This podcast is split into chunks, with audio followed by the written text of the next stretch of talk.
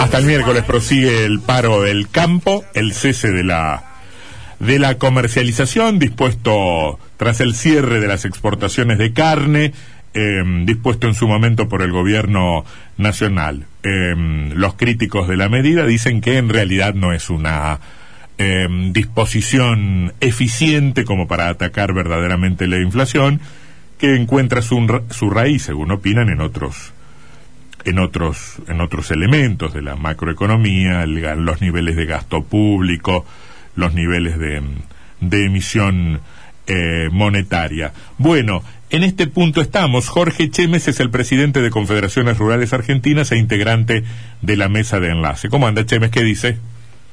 ¿Qué tal, Tardelli? Buenas tardes, ¿cómo está? Bien, bien, muy bien. Eh, a ver, eh, ¿qué han dejado estos días? Este, estamos como como en el mismo momento en que el gobierno adoptó la medida y ustedes reaccionaron o, hay algún dato, algún elemento que nos que nos sitúe en otro lugar, aunque sea para llegar a alguna alguna conclusión adicional que nos aclare un poco el panorama. Eh, yo le diría de que estamos algo peor.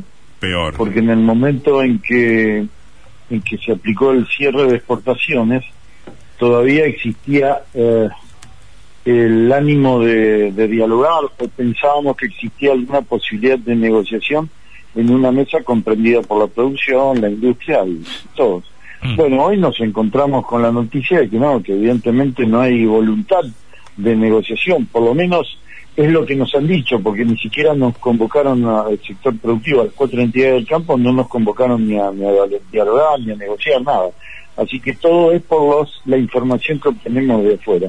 Mm. Y esto, esto agrava, agrava la situación porque vemos que sin duda lo que pensábamos que podíamos solucionar hoy no, no lo hemos logrado y que vamos camino a, una profundización de la conflictividad porque la realidad es que si las exportaciones eh, no se vuelven a, no se vuelven a abrir se va a generar un, un desequilibrio en el mercado de ganadero muy importante y podemos repetir la historia que ya tuvimos en el 2006 que desaparecieron miles de productores, que perdimos 12 millones de cabezas del stock bovino y no se logró dominar este, el precio al consumidor, que es lo que se está buscando acá, mm. y además una pérdida de mercados internacionales que después cuesta muchos años para, para recuperarlos y que no son fáciles. Así que eh, desde mi humilde punto de vista, yo le diría que el panorama que veo hacia adelante lo veo más comprometido que, el lunes pasado. Hay algunos informes ciertamente muy interesantes que parecen contundentes que, que, que, estarían demostrando que los precios externos no, no son la variable fundamental, por lo menos, que, que explica la, la, la, evolución del precio de la carne en el mostrador, pero eh, al menos ustedes estarían en condiciones de reconocer que en algún punto incide para, para, para el ciudadano común que va al supermercado o a, la, o a la carnicería y ve que los precios se van para arriba. Totalmente de acuerdo. Eh, mire, Estamos totalmente de acuerdo de que para el poder adquisitivo de la gente eh, la carne está cara. Mm. Pero no es que la carne esté cara porque la comparamos históricamente con otros mercados y es carísima. Es porque los sueldos no dan, no alcanzan para que realmente la gente pueda adquirir todo lo que necesita. Mm. Ahora, diagnóstico equivocado del campo perdón, del gobierno sobre el campo, es creer que cerrando las exportaciones van a manejar los precios. A ver, le pongo un fundamento que es el primero de todo. A ver. Lo que exportamos no se consume en el mercado interno. Mm. Entonces, las vacas que van a China, eso no se come acá adentro. La cuota Hilton y la cuota contra 81 que va a Europa, no se come acá adentro. Acá se consume un animal, una ternera de 200 o 300 kilos, que es lo que acostumbraban a comer, a, comer al argentino. Entonces, si no hay competencia entre, los cortes y entre el tipo del animal, tienen que entender que es una barbaridad cerrar una exportación que genera 3.100 millones de dólares a los recursos del, país cuando se puede manejar el precio del, del mostrador de otra manera. Ahora, que está caro, está caro pero el precio de la carne no está caro solamente porque hay una presión de la demanda de la exportación, como dice el gobierno. Mm. Es porque la carne está afectada a la inflación, como está afectado el combustible, las camisas que dijo el presidente, mm. la cantera que yo tengo puesta, todo está afectado a la inflación. eso, eso está bien, pero usted me dice que en algún punto también los precios externos influyen. Lo que influye es la presión de la, de la demanda. La presión de la demanda, claro, sí, sí.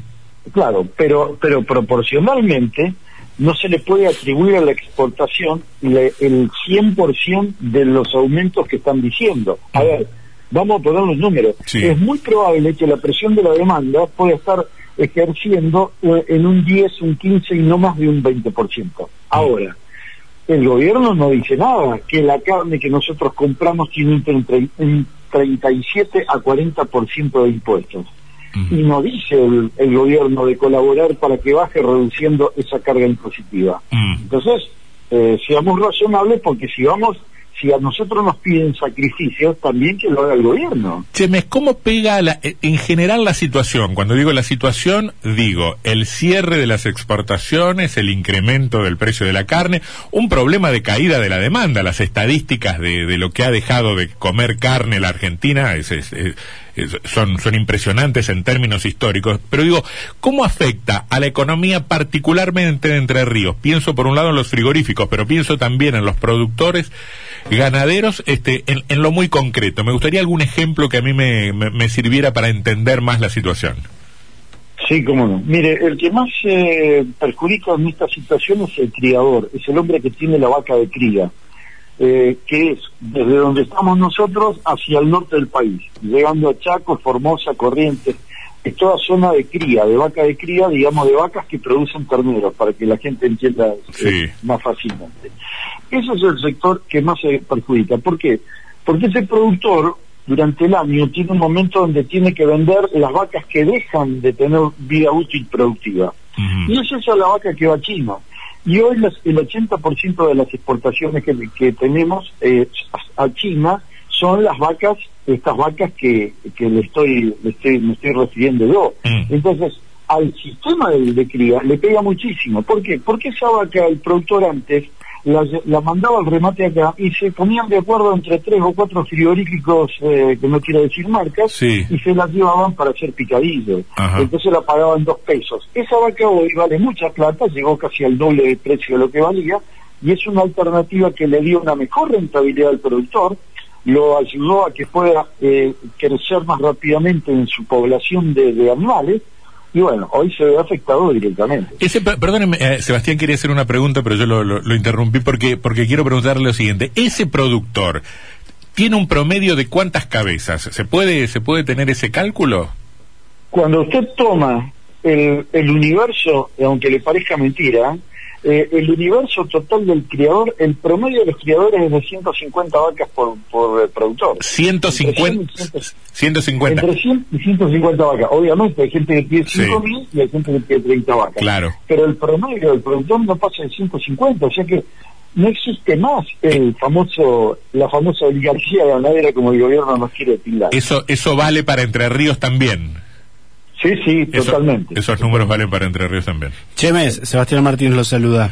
En, en, relación a la protesta de la mesa de enlace, ¿se barajaron propuestas más duras como suspender también la comercialización de cereales? Sí, nosotros eh, suspendemos esta medida de protesta el miércoles a la noche. Vamos a entrar en un impasse de varios días donde vamos a estar a la espera a ver si el gobierno quiere conversar con nosotros. Si seguimos en la misma situación, eh, no lo estoy diciendo porque se me antoja a mí, ¿eh? tenemos a los productores atrás empujándonos para generar una medida o un cese de comercialización donde entre todo, grano, carne, economías regionales, productores del cerdo que nos estuvieron pidiendo toda esta semana en incorporarse a esta medida. Así que sin duda que si no se soluciona vamos camino a una profundización de la PT. ¿Influye que el interlocutor político del gobierno sean los frigoríficos, los este grupo ABC y no la mesa de enlace en este conflicto? pero ¿qué le parece? Eh, mire, eh, hablando con un ministro directamente, le llegué a decir y pasarle la factura de que cómo no convocaron a la mesa de enlace, porque sin duda es el, el primer eslabón de todo el negocio agropecuario. Si el gobierno cree que el negocio agropecuario empieza con los frigoríficos, está equivocado. El negocio empieza con la vaca que se preña, a partir de, ahí empieza el negocio. Entonces, si los productores, que son los dueños de la materia prima, que son las vacas, no son invitados a sentarse en la mesa a negociar, y resulta que el precio que tengo que cobrar yo va a estar decidido entre el frigorífico y el gobierno, estamos en el horno, vamos a ser realistas, porque quiere decir que yo soy un convidado de piedra. ¿eh? A mí me van a pagar lo que se pongan de acuerdo el gobierno y los frigoríficos. Y cuidado, no se olvide de que los eslabones intermedios de la cadena ajustan como, como ellos les conviene porque el margen siempre lo mantienen, pero cuando les llega al productor, el productor tiene que aceptar el precio porque no es formador de precio. Y entonces el ajuste de ese valor sale del bolsillo del productor porque él no tiene hacia atrás a quien transferírselo. Chemes, ¿y todo este conflicto puede impactar en el precio de la carne, en desabastecimiento de algunos cortes, en nuevas subas en las próximas semanas? Yo creo que algo puede haber, no me animo a decir cuánto porque es muy variable la cantidad de reservas en las cámaras eh, que pueda tener un frigorífico chico o un frigorífico grande. Pero sí puede ocurrir porque como estaban exportando mucho los frigoríficos, hoy no tienen la acumulación de stock en las cámaras que tenían hace, qué sé yo, 10 años atrás, ¿no? Mm. Así que puede llegar a faltar. Eh, de cualquier manera, no creo que sea tan grave como lo quieren de alguna manera eh, este, magnificar el gobierno, obviamente con, con fines de dejarnos como, como los malos de la película nosotros. Esta situación, última pregunta, ¿esta situación eh, es un déjà vu de lo que ya vivimos con la 125? ¿En qué medida? ¿Mucho, poquito, nada, alguito? Hoy es eh, un 20% de lo que fue la 125, hoy. Mm. Si la medida se profundiza y entran todos los sectores productivos, le diría que estaríamos al borde de ser un 80 o un 90% de lo que fue la 125, sin cortes de ruta. Que la gente no no no se haga, no entre en pánico porque no vamos a salir de la ruta, no vamos a cortar nada. Es un cese de comercialización, esa es la realidad. Chemes, gracias por, uh, por el testimonio, muy amable. ¿eh? Por favor, gracias a ustedes. Hasta, luego. Hasta luego.